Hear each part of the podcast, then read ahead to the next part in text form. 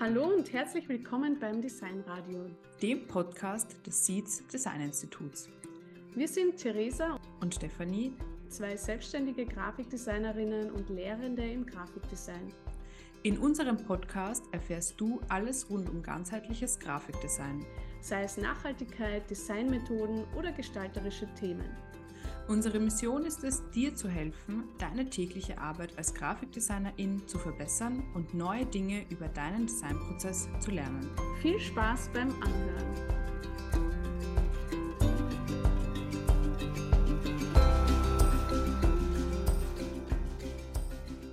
Wir sprechen heute im Designradio über die vier universellen Designprinzipien im Grafikdesign mit den Designs, die wir als Grafikdesigner und Grafikdesignerinnen gestalten, möchten wir ja Aufmerksamkeit erzeugen. Wir wollen Botschaften senden, wir wollen Inhalte vermitteln und um das sicherzustellen, ähm, eben einerseits, dass jede Grafikkomposition professionell aussieht und auch die Botschaft wirksam vermittelt wird, äh, müssen wir natürlich gewisse Designprinzipien einhalten.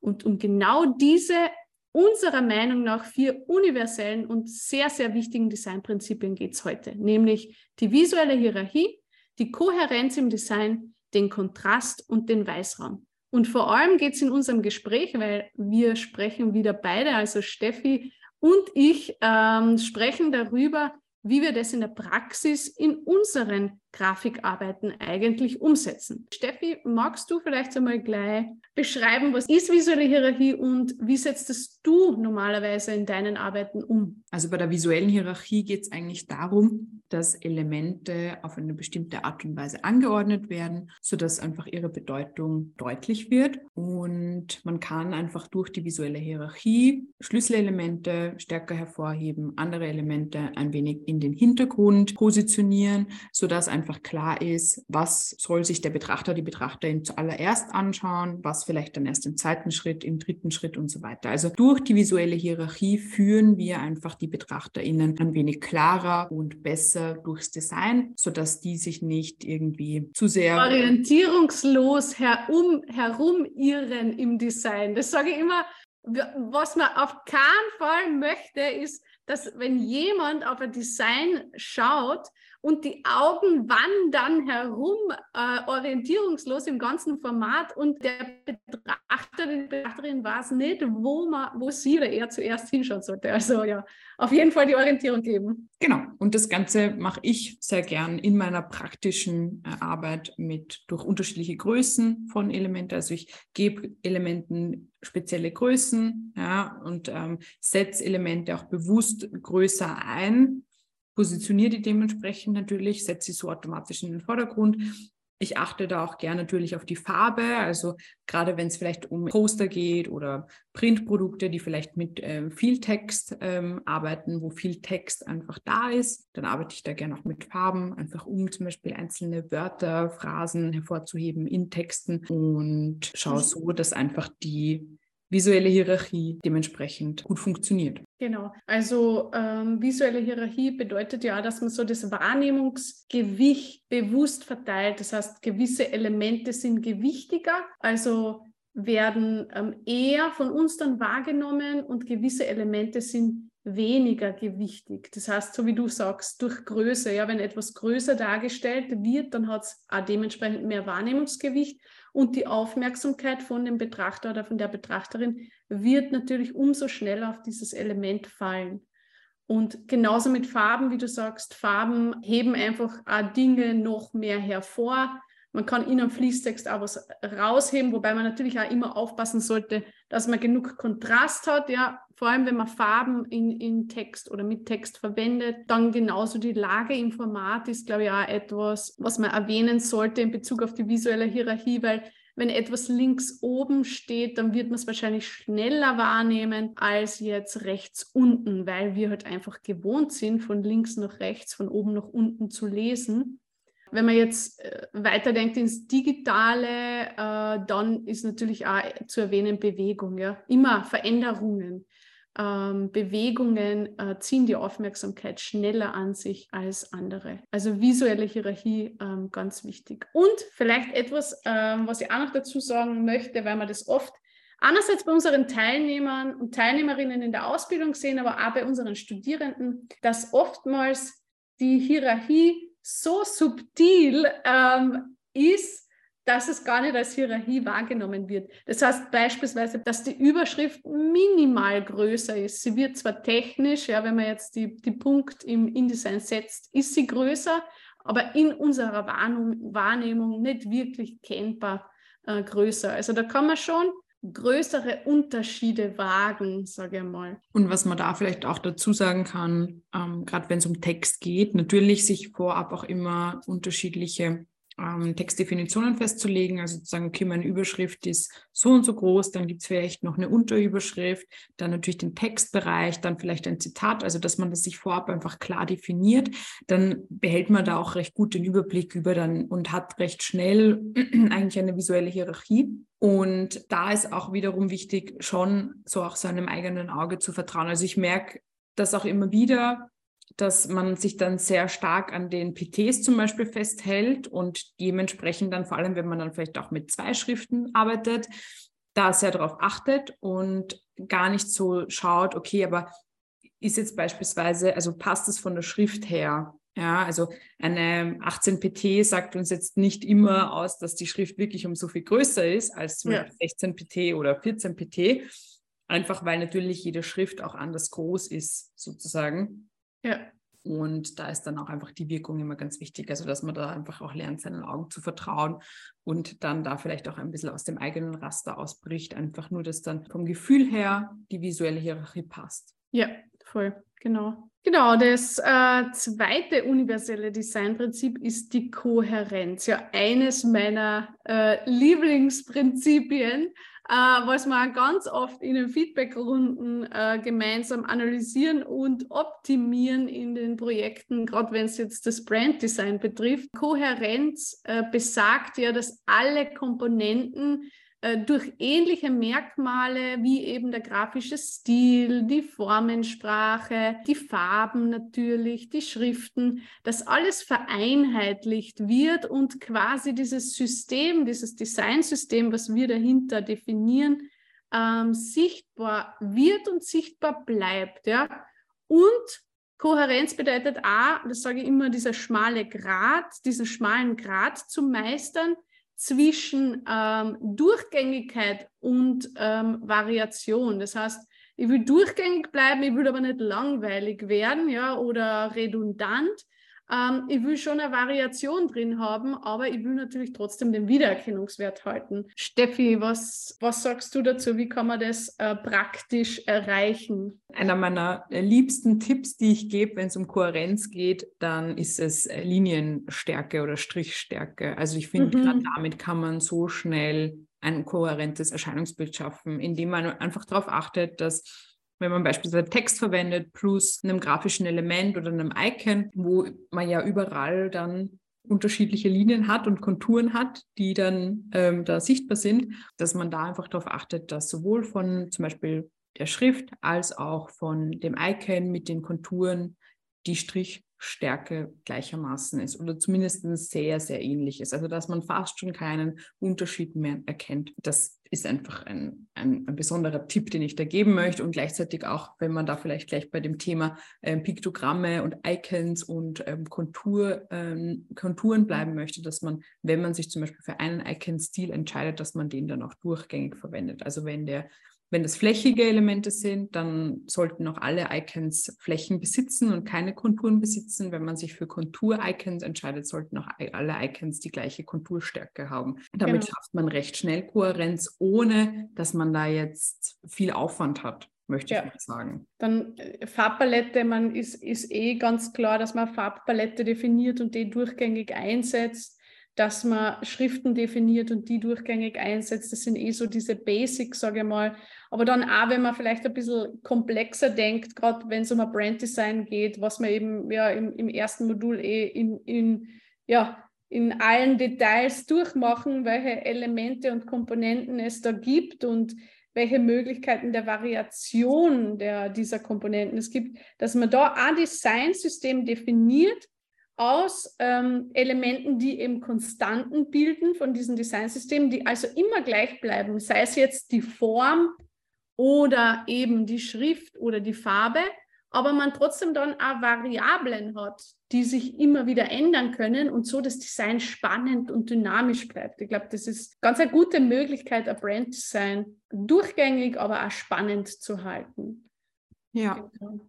Und wir haben das Thema beispielsweise ja auch beim User Interface Design. Mhm, genau. Und der Vorteil, gerade wenn man sich vor beispielsweise Komponenten definiert, also beispielsweise einen Button festlegt, festlegt, welche Farbe hat der, welche Abrundungen hat der, hat der eine Kontur oder nicht, wie liegt die Schrift darüber, welche Farbe hat die Schrift und sich das einmal festlegt und dann durchgängig im User Interface Design verwendet, dann hat man mehr oder weniger sofort ein kohärentes Erscheinungsbild. Ja. ja. man unterstützt die NutzerInnen, weil sie wissen, okay, so wie der Button ausschaut, so sieht er mhm. überall aus. Also man unterstützt natürlich auch die, die Usability des Ganzen und in der Gestaltung sparen wir ja auch dadurch Zeit, weil wir müssen uns nicht für jede Seite und Unterseite einen neuen Button überlegen. ja, das wäre jetzt vielleicht nicht so empfehlenswert.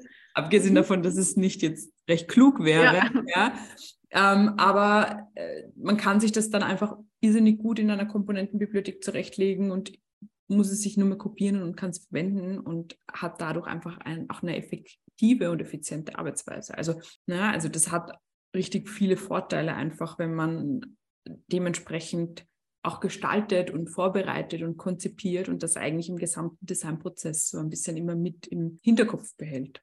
Ja, und genau deshalb ist es ja auch so wichtig, vielleicht nur noch die äh, Kleinigkeit zu dem Punkt, dann gehen wir schon zum dritten Prinzip, aber deshalb ist es auch so wichtig, dass man das in einem Brand Design Manual ähm, auch festlegt, ja, wie schaut dieses Designsystem, diese Designwelt ähm, aus, mit was kann ich gestalten. Ähm, und genauso zum Beispiel im User Interface Design, dass man den Style Guide eben entwickelt, wo das auch festgelegt wird und so eben gewisse Vorgaben da sind. Mhm. Beim dritten Prinzip handelt es sich um den Kontrast.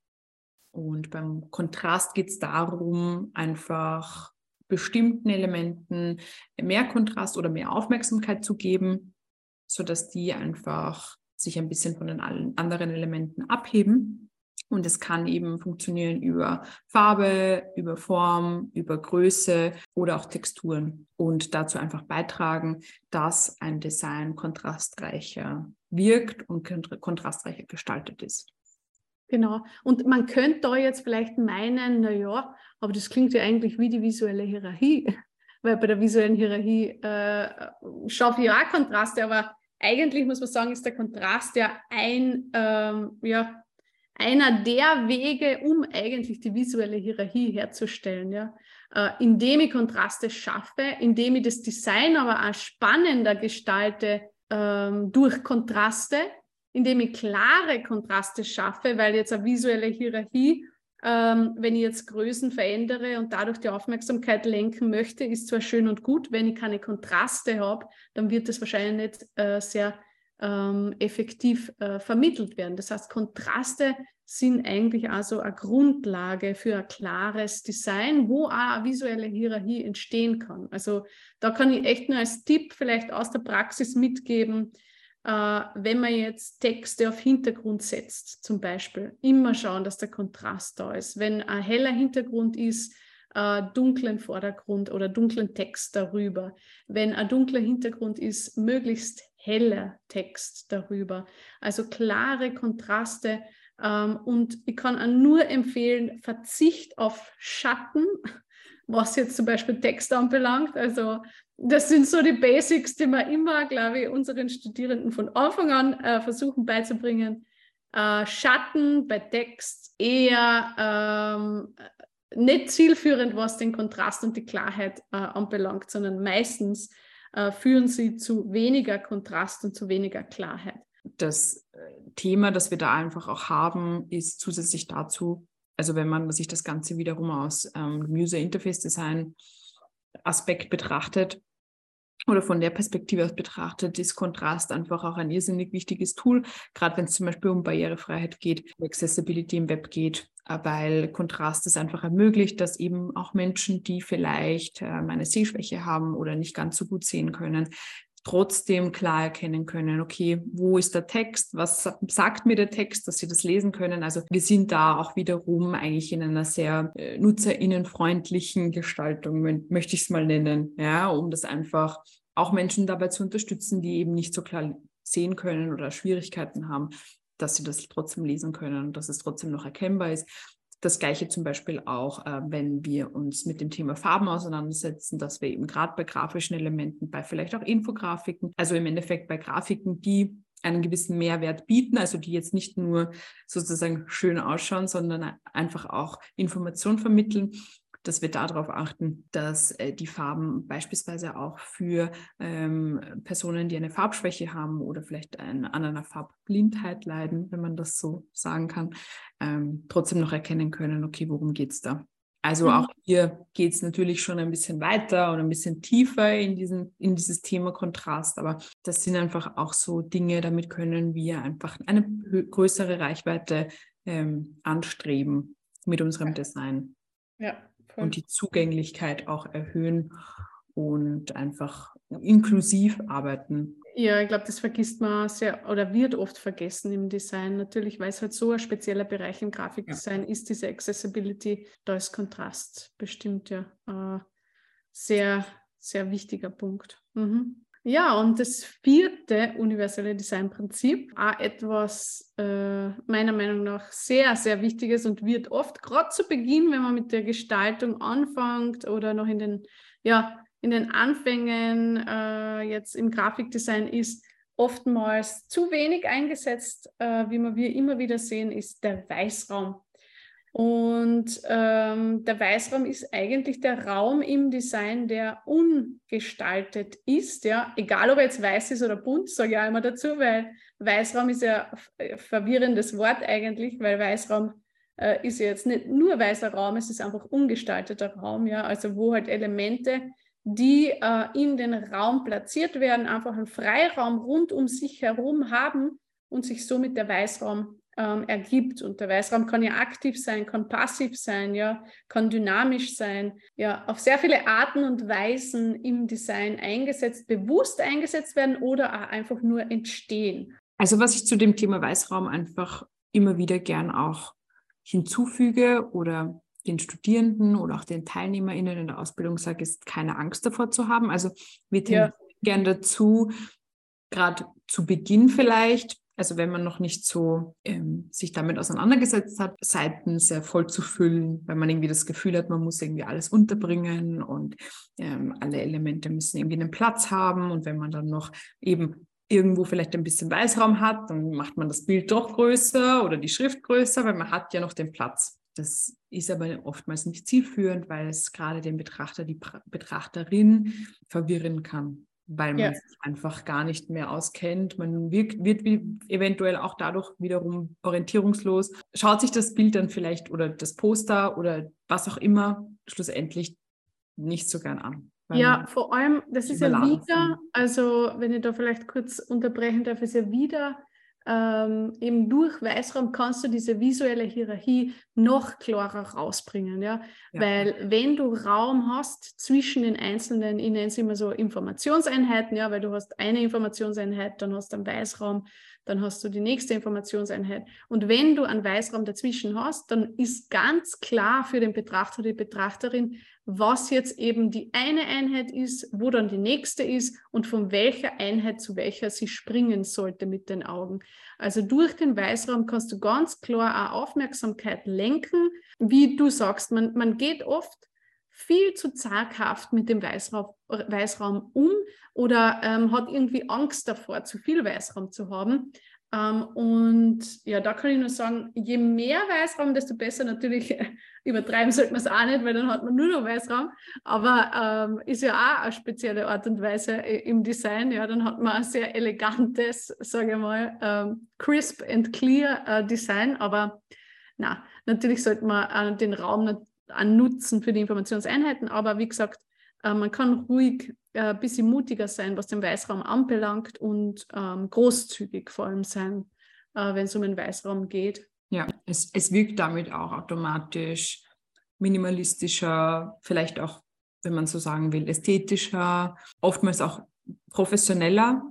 Weil die Elemente ja bewusster gesetzt werden müssen. Genau. Ja? Wenn ich mehr Weißraum habe, dann muss ich mal überlegen, okay, wo will ich jetzt dieses Element hinsetzen und wo das und wieso, ja, und wie ist der Fluss durch mein Design. Und da kann ich echt nur empfehlen, das wirklich immer wieder bewusst in, in den eigenen Designs zu hinterfragen und zu reflektieren, ähm, weil nur durch diese Reflexion werden unsere Designs dann auch besser. Ähm, und was ich auch noch zum Weißraum, und dann höre ich aber schon auf zum Reden, ähm, sagen möchte, nicht nur Makro-Weißraum, sondern auch Mikro-Weißraum. Bitte unbedingt ein bisschen mehr Abstand zwischen den Zeilen beim Fließtext. Ja? Weil oftmals sieht man das, dass der Fließtext sehr, sehr eng gesetzt wird. Und da braucht es ein bisschen an Mikroweißraum oder auch zwischen den Zeichen von einzelnen Worten.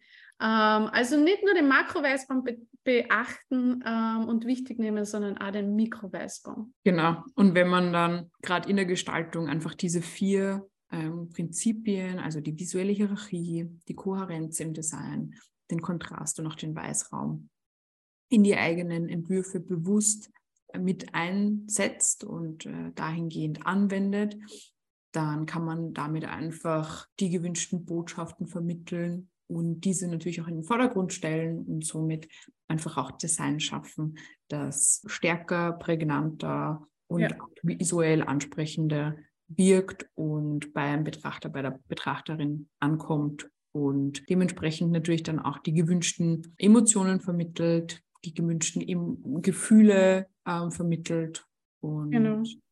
dadurch wird das Design dann auch einfach länger im Hinterkopf behalten. Mhm genau. in Erinnerung behalten. Kann ich nur unterschreiben. genau. Sehr gut. Ja, super. Ähm, Finde ich äh, sehr cool, was wir da jetzt ähm, besprochen haben. Äh, und danke äh, an alle, die zugehört haben. Ja? Wir freuen uns, wenn du bei der nächsten Folge wieder dabei bist.